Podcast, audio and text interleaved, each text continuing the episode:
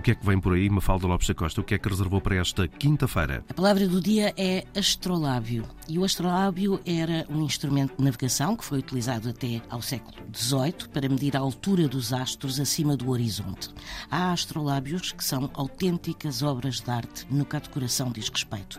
E este astrolábio é originário da Grécia e servia inicialmente para localizar determinadas estrelas, medir a altura dos astros e efetuar outras operações similares, tendo com a navegação por altura surgido o astrolábio náutico, aquele que mais conhecemos. E a palavra vem do grego de astrolabon, de astrom, que significa estrela, e o verbo labanem, que significa apanhar, capturar. Um astrolábio é assim algo que apanha, que capta as estrelas. A palavra do dia mora aqui em Antena 1 e também em RTP Play.